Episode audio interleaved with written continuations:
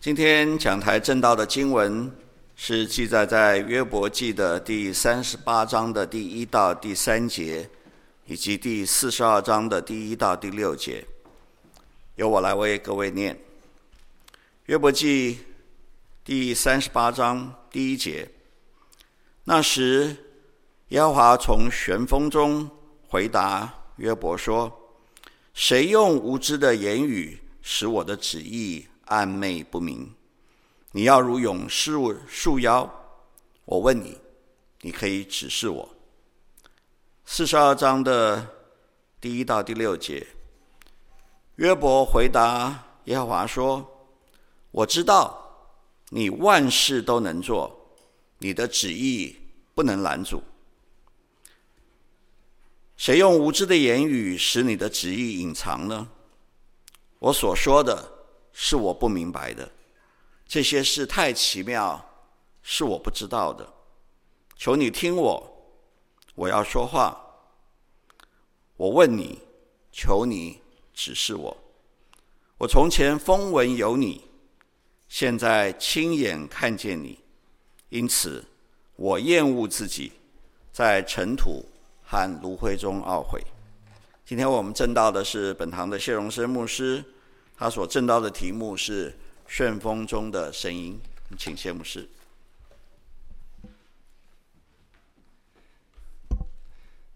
弟兄姐妹平安。过去三个月的主日早上九点到十点，我都在上主日学，所以就不能够在会堂里面看到弟兄姐妹。呃，今天早上有一种感受，就是在这边看到熟悉的面孔，心里就觉得安心，就好像看到家人平安无事的那种安心。所以弟兄姐妹，主日让我们看到你们，或者让你们看到我们，这其实是很重要的一件事情。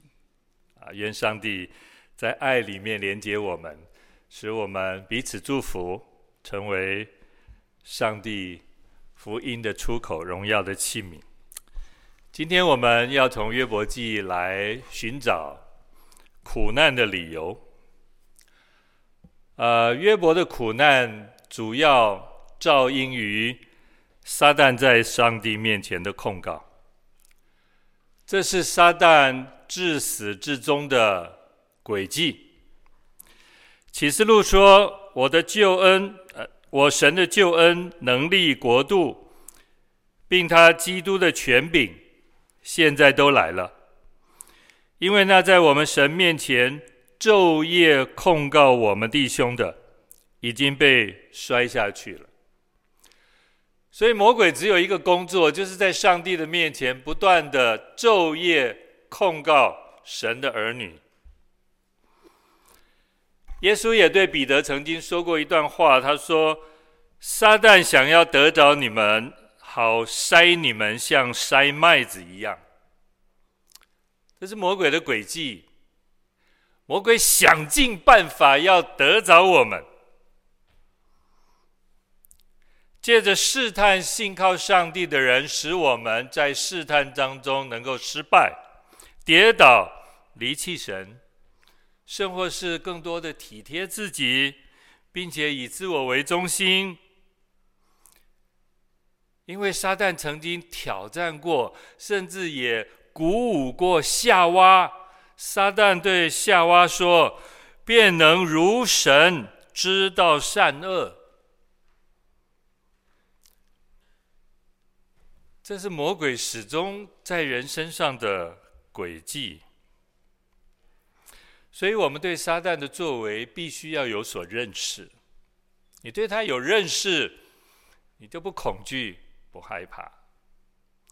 从约伯记里面，我们对撒旦的认识是：撒旦他可以在上帝面前出现，可以在神面前说话，但是小心，撒旦在上帝面前常常说话是控告神的儿女。挑战神的儿女的信心，这是撒旦要做的。第二，只有上帝是全知全能、无所不在的，撒旦不是。你不要以为魔鬼撒旦他是无所不能的，不，不是，他不是。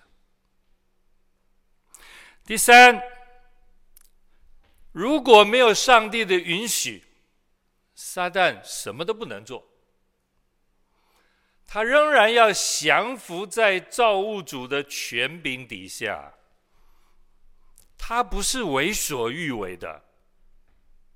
第四。神允许撒旦所做的，一定有一个限度，一定有一个限制。譬如在约伯记里面，神跟魔鬼说：“你要，你不可，呃，加害约伯，甚至你要存留他的性命。”也就是撒旦可以在约伯身上做任何事情，但是上帝画了一个界限，这个事情你不可以做。撒旦的能力是被约束的，这是我们对撒旦必须有的认识，以致我们心中就可以有一些淡定，可以有一些安然。你无需如此的恐惧撒旦的作为，因为没有上帝的允许，他什么都不能做。约伯有三个好朋友，听到约伯遭历呃遭遇了如此大的劫难，这三个朋友立刻的从他们的居住地赶到约伯的身边。他们远远的看到约伯受到如此的大难，身上长了从脚到头顶长了毒疮，他们看到约伯落到如此的处境。他们痛苦万分，流泪难过，甚至圣经形容这些人撕裂衣服，扬起灰尘洒在自己的身上，痛苦。他们本来来探望约伯，本来想要用话语来安慰约伯，但是看到约伯太痛苦，而他们自己看到朋友如此的痛苦，他们也非常的痛苦。圣经说。这三个朋友七天七夜，一句话都没有说，在那里陪伴着约伯。弟兄姐妹，你要怎么样安慰人呢？常常我们都有很多的想法、观点、经历，我们都透过自己主观的认知。把我们以为的安慰向人去分享，但是可能我们忽略了，当人在极大的痛苦当中，其实听不进人的安慰的。而我觉得这三个朋友做的太好了，一句话都不要说，而你就成为一个陪伴者。你可以跟哀哭的人同哀哭，在那里陪伴他。此时你的安慰无声胜有声。这是上帝给这三个人的智慧。看到朋友落在极大的苦难当中，他们只有陪伴，他们只选择陪伴。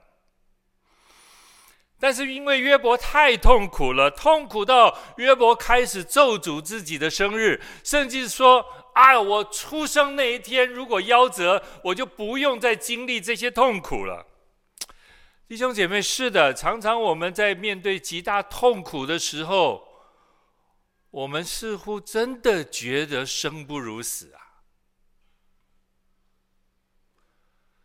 当我们在极大病痛的当中，当我们在面对人生极大挑战的当中，甚或我们也常常听闻，有的人在面对极多财务债务的时候，他无力偿还，最后他可能就选择轻生。生命当中有太多太多的事会让我们痛苦到我们觉得生不如死。我鼓励弟兄姐妹，弟兄姐妹，如果你长时间处在情绪的低落里面，生活你的家庭、你的家人发生了超过你能力所能解决的困难里面，而在这些事物的当中，似乎每天带给你的只有压力、只有痛苦、只有难处，似乎你看不到亮光，你看不到门，看不到出路在哪里的时候。弟兄姐妹，这个时候你要走出家门，你要走进肢体，你要走进教会，你要走进你信任的人当中，你要跟他们更用心的去建立属灵肢体的关系。如果你落在极大的苦难里面，而这个苦难压抑你的情绪，让你无处宣泄。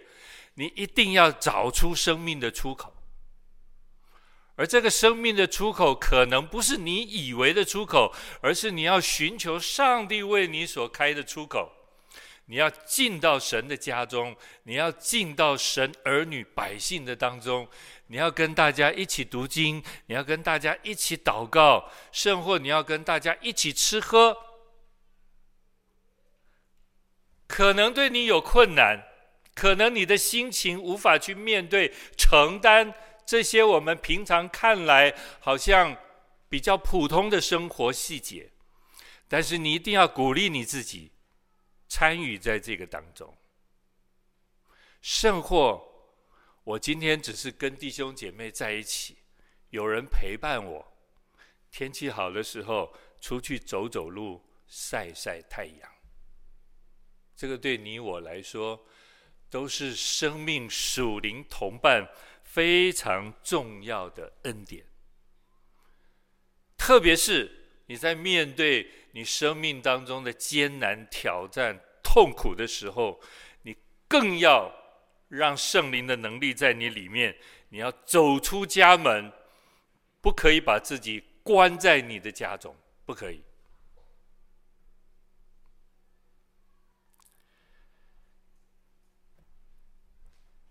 约伯的痛苦，他甚至说出：“他求死胜于求隐藏的珍宝，寻见坟墓就快乐，极其喜乐。”各位，我们可以感受到约伯的痛苦吗？那极深的痛苦。我想在我们的生命当中，或许也经历到同样的情绪。求上帝来安慰你。求上帝为你开这条生命光明的道路，但是就因为约伯情绪的反弹，这三个朋友反而开始对约伯横加论断。不止这三个朋友，还加了一个路人甲以利户，他们开始跟论约伯在苦难的原因上面开始寻找答案。整个论战的焦点，因为太长了，在约伯记里面太长了。整个论战的焦点就是为什么约伯会遭遇这些不幸？是弟兄姐妹，你我为什么会遭遇到这样的问题？为什么我会碰到婚姻上的困难？为什么我会家里有一个这么特别的孩子？为什么在我工作上面的挑战如此的艰难？为什么在我的创业当中如此的不顺利？约伯的痛苦到底为何遭遇这些不幸？约伯遭遇这些苦难的理由到底是什么？这三个朋友比约伯年长，以致他们用自己的经历、用自己的惯例，甚或用自己既有的价值观来替约伯分析。各位。稍微有生命经历的人，稍微年长的人，或者我们对属灵的事物稍微懂得多一点的人，我们很容易就用我们自以为是的认知来替别人找答案。弟兄姐妹，我们很喜欢找答案。这三个朋友就是在约伯的苦难当中，很想要帮约伯找出答案。我们的训练不也是如此吗？在我们遇到困难的时候，我们立刻就想要找出问题，找出解决的办法，因为没有答案，让我们非常的不安。没有答案，其实让人不安。没有答案，可能会让别人认知我们没有能力、没有智慧、没有经验，甚或我们无法处理问题。所以，各位，我们今天在职场上，你看碰到问题，我们的立即反应就是我一定要找到答案，甚至找到解决这个问题的方法。我们的训练不都是如此吗？而约伯这三个朋友也用这一贯的经验，在生活当中解决问题的方法，想要为约伯的苦难来提供答案。但是我们必须承认，很多的事情我们没有答案，没有答案。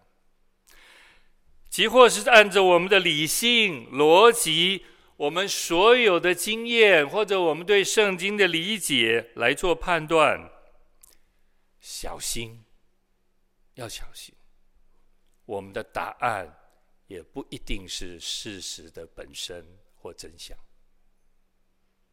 不一定，更何况，今天我们对别人说长论短，我们所说的也可能不是事实的本身，要非常小心，弟兄姐妹。从第四章到十四章的非常长的一个段落，是约伯的三个朋友第一次。为约伯提供答案，甚至跟约伯之间有言辞上的互动。最年长的以利法，年长应该是最有智慧了哈。相对的嘛，我们会认为稍微年长一点的人，社会经历各样都丰富，以致智慧也比较多。以利法就按他的经验来推断。约伯的受苦必定是因为犯罪，哎，很合理哈。我们的痛苦，啊，不是自找的吗？既然自找，一定有原因，那原因就在我们的身上。所以以利法的经验就是，约伯的受苦必定因为他犯罪。第二位比勒达，哦，他的推论比。以利法更加的严论严厉，他把苦难推论到一个传统的观点上面。在第八章第五节，他指责约伯说：“你若殷勤的寻求神，向全能者恳求。”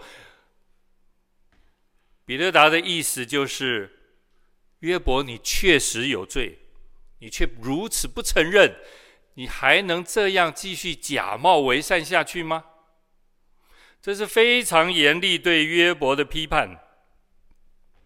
到第八章第八节，比勒达又说：“请你拷问前代，追念他们列祖所查究的。”比勒达这样说的意思乃是，他已经考究过了，他对人的生命的过程、经历、人所发生的事情，他已经考究过了，跟着他的，根据他的考究和经验。恶有恶报是不变的法则。那恶有恶报这不变的法则，如果套在约伯的身上，岂不是约伯所承受的苦难就是他的恶报吗？再往前看，那约伯为什么会承受恶报呢？岂不是约伯行恶吗？这个人指责约伯。非常的直接，但是含蓄。他的结论是八章二十节：神必不丢弃完全人，也不扶助邪恶人。所以，如果按照他的推论推论，弟兄姐妹，如果我们今天碰到困难，那就是神不扶助邪恶人喽。这是比勒达给我们的答案呢。意思就是约伯啊，你要认罪悔改，你认罪悔改，上帝必然恩待你。哇，这第三个朋友说法，他看到约伯不承认自己的错误，约伯不承认自己在品格、在信心上面得罪神，说法就更加严厉的指责约伯，他教训约伯。当知道神追讨你，比你罪孽该得的还少，你现在受的苦难已经算轻的了。按照你的本相，按照你可能所做的事情，上帝在你身上的苦难，要比你现在所发生的还要重上加重。这是说法的推论，哇，实在太可怕了。这三个朋友的推论让约伯完全没有出路，完全没有出路。说法断定约伯是犯罪的，而且上帝的刑罚太轻。他更武断的对约伯说：“恶人夸胜是暂时的。”弟兄姐妹，如果看我们的生命过程，岂不是有高有低吗？所以高的时候，恶人夸胜不过是暂时的，你小心，马上恶事就要临到你的头上。这是说法的推论。我们从说法的推论，你可以看到这个人对生命的苦难太主观了。弟兄姐妹，这三个人的推论其实都常常发生在我们的论断里面。甚至我们可能也用这样的推论来看自己的苦难，哇！我们把自己框在那个没有出路的推论里面，有没有？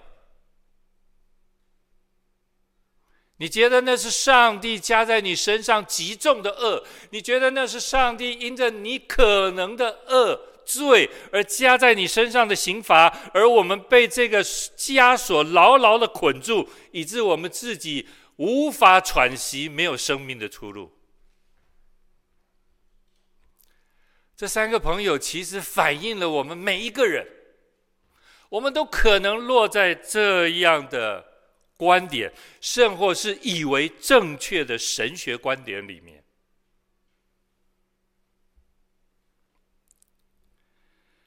上帝确实是公义的，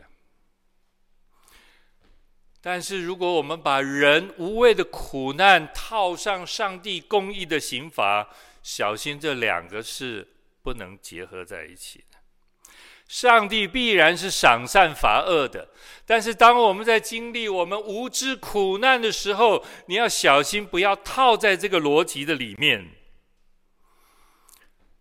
对这三个朋友来说，约伯既然经历这么大的苦难，他们的逻辑是：那约伯一定有罪，否则公义的上帝怎么会让约伯受苦呢？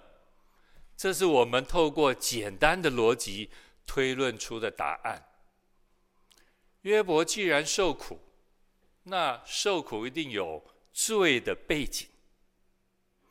所以约伯的苦难必定是上帝的刑罚跟管教，这就是上个礼拜维华牧师所说的：好人会遇到坏事。有一次我开车从南京东路往松山方向开，开到敦化南路口，哇，那是一个非常大的路口。就在红绿灯转换的时候，一部汽车撞上一辆摩托车。那部摩托车应声倒地，人摔在地上。我就在后面。当我看到那个摩托车倒在地上的时候，我就把车子开到前面，立刻停在快车道上面。我马上下车，回身去看那个倒在地上的人到底如何。他非常痛苦的在地上哀嚎。我跪在他的身边，跟他讲话。安慰他，我跟他说：“我是牧师，我为你祷告，你在这里稍微忍耐，救护车跟警察马上就来。”我在快车道上为他祷告。我就在那里等救护车，等警察来。当救护车跟警察来了以后，我觉得没事了，我要走了。警察突然把我叫叫住：“你不可以走。”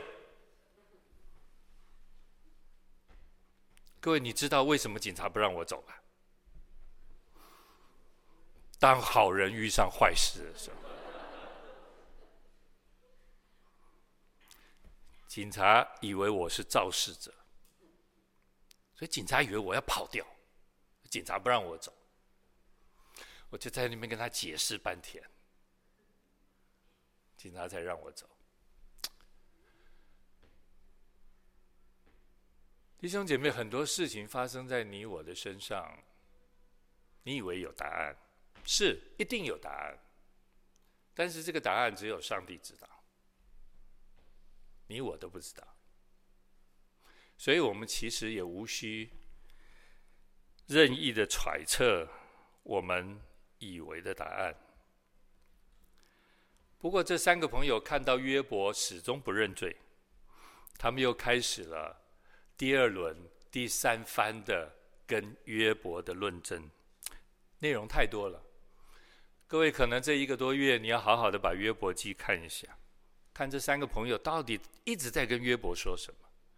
你也看到那个不断受攻击的约伯，他到底一直在反驳什么？如果我们没有把约伯记好好看一看，其实我们不清楚这个对话的过程，你也不清楚到底为什么约伯这么这么的。痛苦。其实第二回合和第三回合的重点都不外乎是恶人才会遭受苦难，受苦是罪的结果。我就非常简单的把整个结论说出来：恶人才会遭受苦难，受苦是罪的结果。但是你知道约伯一直在反驳这样的事情吗？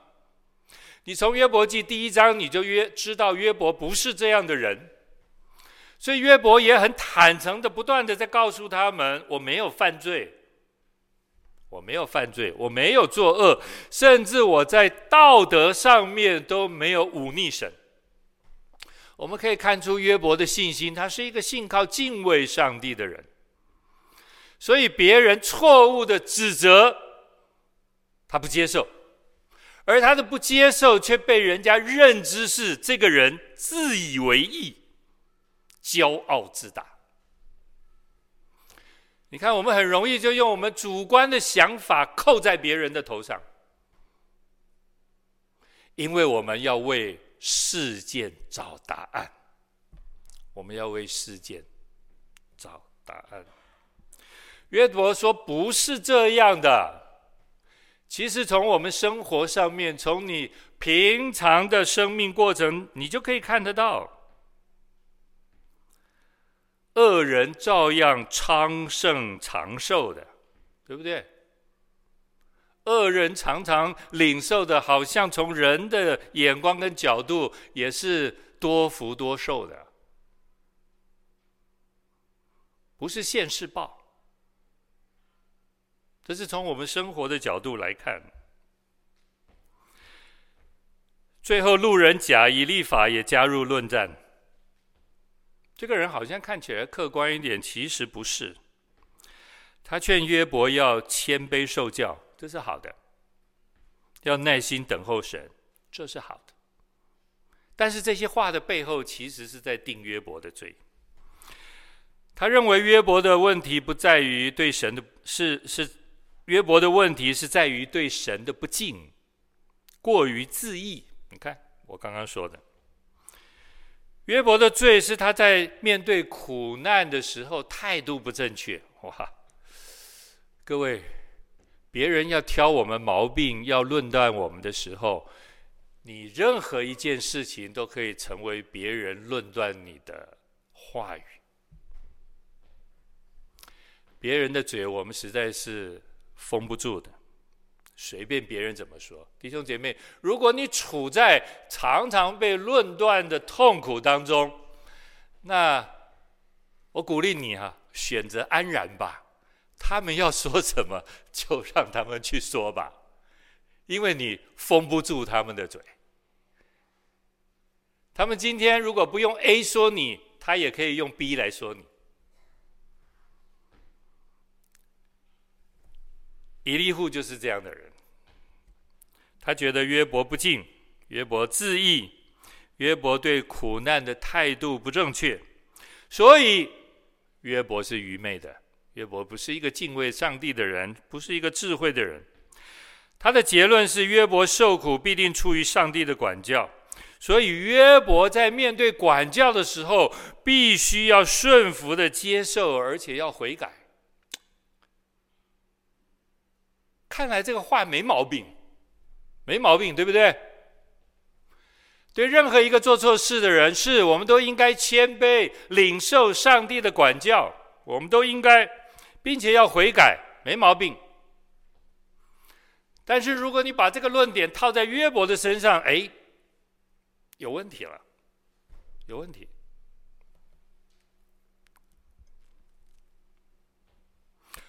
我们把约伯这三个朋友，还有最后这个路人甲以利法、以利户，你把他们对约伯或者对罪的看法、对刑罚、苦难的看法，你把它综合一下，不外乎是人有罪，你一定得罪上帝了，不然你不会接受这样的苦难。所以苦难一定是上帝的管教，人不要太骄傲，人不要太自义，不要以为自己都没错，甚或是，哎，你要为苦难感恩呢，你有没有为你所经历的苦难感谢过神？啊，感谢主！我现在所临到的、所面对的、所承受的，比我应该承受的已经轻太多了。我应该要为这个感恩呢。所以我为什么不快快悔改呢？弟兄姐妹，这就是一个逻辑，甚或是合乎圣经的逻辑。如果你今天遇到苦难，那……按照这些人的论点，你就往回推吧，一个一个往回推。约伯遭遇的苦难对他来说已经非常沉重了，可是这三个朋友和路人甲，他们所说的话，给约伯加添了更大的苦难。其实我们在生活当中很多事情对我们来说都非常沉重，但是如果跟人加在我们身上的言语，和人在我们身上那种轻视、鄙视的态度来相比较，人加在我们身上的痛苦，可能比我们经历的事情还重。人言语加在我们身上的痛苦，比我们自己亲身所经历的事情还重。各位，这三个朋友所说的话，我觉得比约伯失去一切，比约伯生了重病，对约伯来说打击还大，打击还大。而这三个朋友所扮演的角色，他们在他们对约伯所推论出的自以为是的逻辑，其实你看，他们加在约伯身上的痛苦。不亚于撒旦的作为啊，完全不亚于。所以弟兄姐妹真的要小心谨慎我们所说的话。我们说的话说得好，好像金苹果落在银网这里；说的不好，我们的话语如同撒旦的力量，是可怕的。是给人重上加重的苦难，对约伯所造成的伤害无以复加。想想看，这三个朋友原来是来做什么的？但是结果却又如何？这三个人的长篇大论，其实他们对上帝的理由一无所知。我们知道苦难的来临背后一定有神的原因，但是我们绝大多数都不明白，绝大多数不明白。我们换一个角度，如果约伯早早就知道他受苦难的原因，那我要说，我们在整本约伯记里面，你看不到一个敬畏上帝的人如何按着他的信心继续的在忍耐当中继续的跟随神。你看不见这样的人。确实，如果我们都知道上帝做事的答案、理由，其实我们的信心就更显不出宝贵。显不出了，就是因为我们不知道很多事情，而我们今天还能够嚼一嚼咽了。这是我追剧看到的一句话。弟兄姐妹，生活当中有太多的不如意的事情，嚼一嚼咽了，这就是约伯的忍耐。面对生生活当中很多的无法承担的重，嚼一嚼咽了，继续用你的信心跟随神，因为你知道上帝不会做错事，上帝不糊涂的，在上帝那里固然我们今天找不到面对很多问题的理由，但是你知道在上帝那里一定有理由。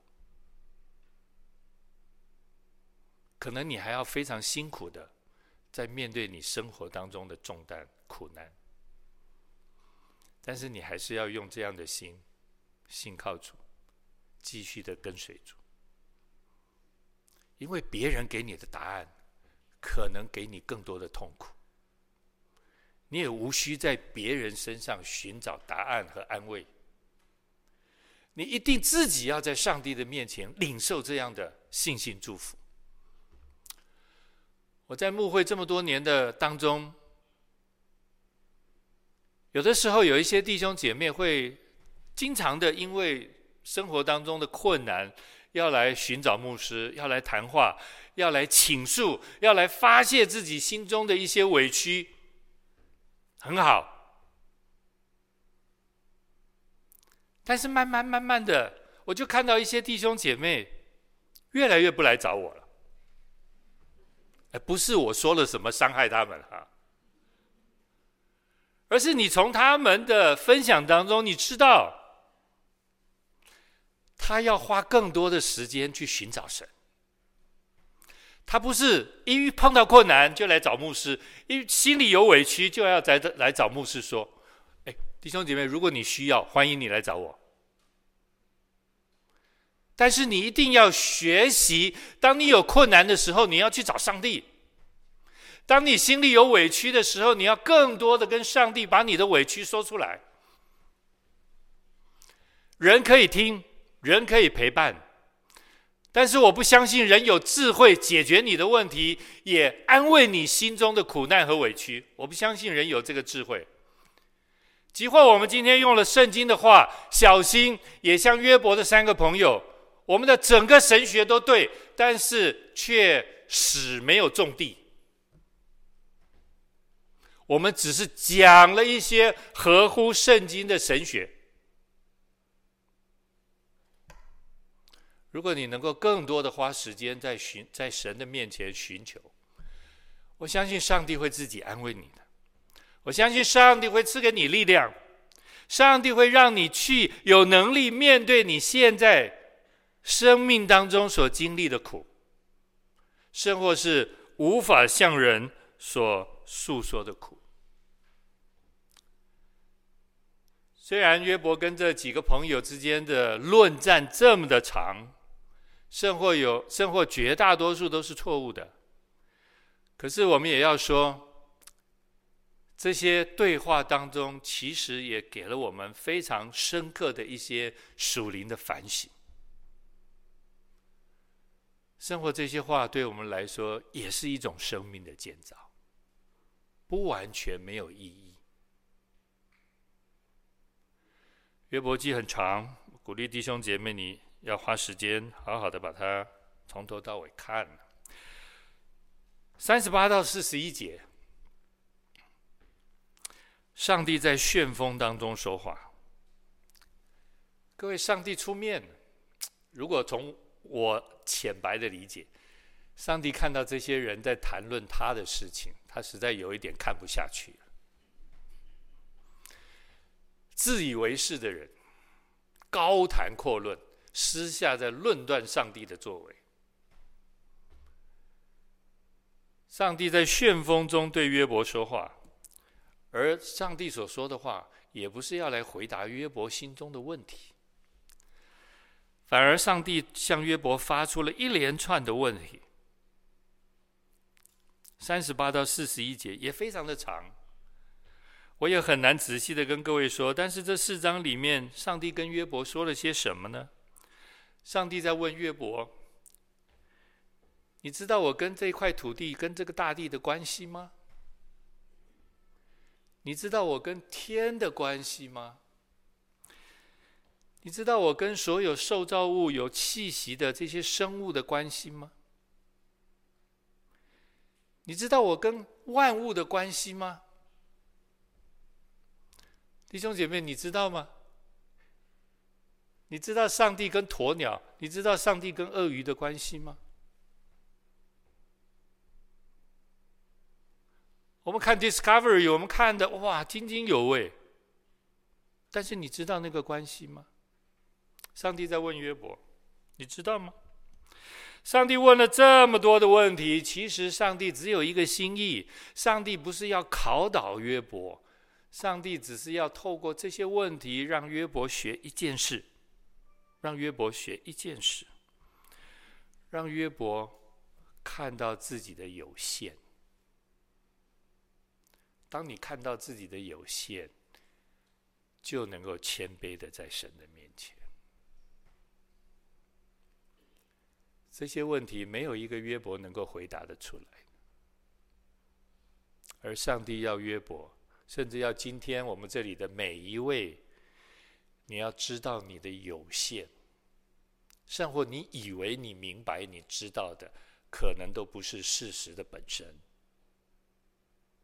这是要上帝要约伯学习，以致在我们生命当中所面对的我们无法理解的苦难，当我们愿意。谦卑顺服在上帝面前的时候，我想我们就可以嚼一嚼咽了，你就可以了，嚼一嚼咽了。对于这些事情背后的答案，其实你想通了以后，有没有答案也不重要，答案是什么？其实根本不重要，重要的是，求上帝今天给我们一个健康的心态，健康的心态，正确的心态，继续面对下去，而不是选择拒绝，选择逃避，选择诉苦，选择眼泪。我也不是说我们在苦难的时候不能流泪，可以，但是长久的眼泪解决不了问题。求上帝让我们有一颗健康的心态，能够面对我们生命的苦难。或许你觉得很重，你一定要把你心里的话告诉你的配偶。我们这边有非常多的夫妻。你要把你心里的重担、委屈告诉你的配偶，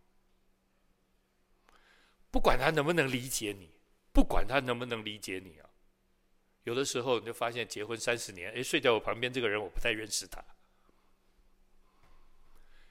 你还是要把你心中的重担、委屈告诉他，请他为你祷告就好，不要提供任何解决问题的方法跟答案。请他为你祷告就好。常常别人给的答案也不是我们要的。上帝要约伯学习，看自己是有限，以致能够谦卑在上帝的面前。我们常常以为我们能够理解事情的全貌。但是其实我们总是以管窥天，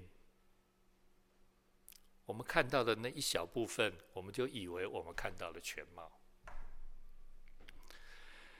上帝在旋风当中说话，在这里也表达，上帝向约伯显现，显明约伯在苦难当中，上帝是同在的。上帝在约伯的苦难里面，上帝是用他的爱继续呵护着。苦难有的时候让我们眼睛昏花，不容易看清事情。上帝在向约伯显现，不单只是让他学习谦卑，而是他要让约伯重新定睛在上帝的身上，一个与他同在的。上帝的身上。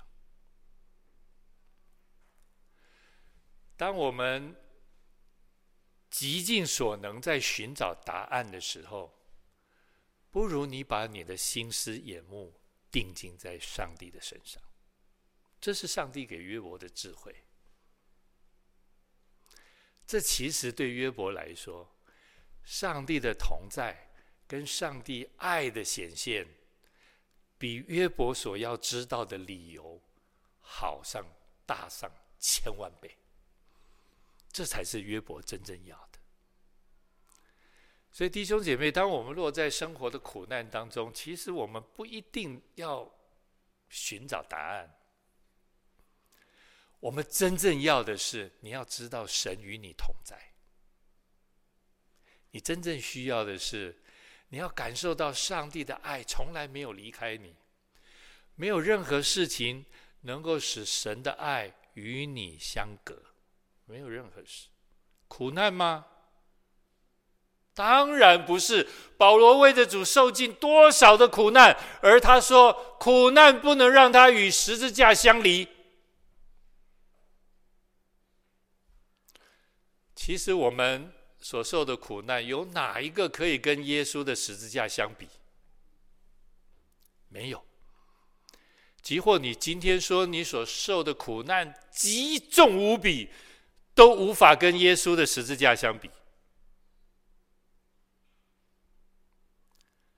而耶稣为你、为我承受这样的苦难，也是要把你和我从苦难、从罪恶、从试探。从败坏当中给拯救出来，感谢神，神赐给约伯有这样的忍耐、智慧，约伯顺服了。在四十章的第四节，约伯说：“我是谦卑的，我用什么回答你呢？回答上帝呢？我只好用手捂口。”弟兄姐妹，在上帝的面前，我们其实最好的动作就是把嘴巴闭上。约伯说他要把嘴巴闭上。四十二节的第五、第六节，第四十二章第五、第六节，刚刚我们所读的经文，这是我们非常熟悉的经文。约伯说：“我从前风闻有你，现在亲眼看见你，因此我厌恶自己在尘土和炉灰中懊悔。”约伯完全的降服在神的面前，他知道自己过去一直为不明白的事情妄自的来批判神，非常愚昧，非常愚昧。上帝在旋风中说话，在苦难当中，他向约伯表达，神从来没有离弃他。弟兄姐妹，如果你现在在苦难的里面，你一定要清楚，神从来没有离弃你，从来没有。约伯说，他彻底明白神做万事，他的旨意不能拦阻。虽然耶稣在克西马尼园曾经为着十字架的苦悲献上过祷告。虽然耶稣在十字架上也说了：“我的神，我的神，为什么离弃我？”好像有一点在询问上帝，为何把他放在这样的苦难里面。但是最后耶稣说：“成了。”这是一个顺服的表达。成了。耶稣最后说：“临断气以前，耶稣说：‘父啊，我将我的灵魂交在你手里。’这是在信心顺服当中全然的交托。弟兄姐妹，如果你在苦难当中走不出来，耶稣在十字架上的祷告是我们非常好的祷告。我们或许还是可以问神：‘我的神，我的神，为什么离弃我？’”但是最后，你的祷告可以是：父啊，我将我的灵魂，我将我的家庭，我将我的婚姻，我将我的工作，我将我的小孩，我将我的身体，都全然交托给你。我不再用这么狭隘的眼光来看我在生命当中所遇到的这些困难。雅各书上面说：“那先前忍耐的人，我们称他们是有福的。你们听见过约伯的忍耐，也知道主给他们的结局。明显，主是满心怜悯，大有慈悲。”这是雅各看约伯给我们的安慰。明显。主是满心怜悯，大有慈悲。我们一起祷告，天父，我们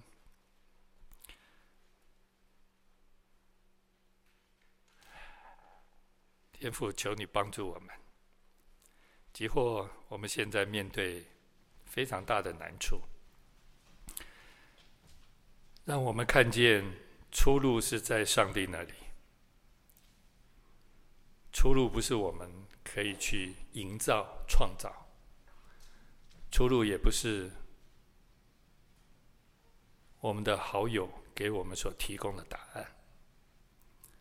出路唯有是主耶稣基督，并他钉十字架，福音的大能才是我们生命的出路。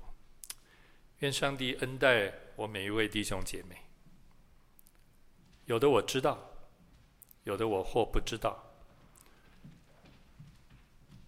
当我弟兄姐妹落在极大苦难的时候，愿上帝用你的慈悲保抱他们，怀揣他们，安慰他们，并赐他们属灵的能力，好继续的背起自己的十字架来跟随你。谢谢主，垂听我们的祷告，奉耶稣基督的圣名，阿门。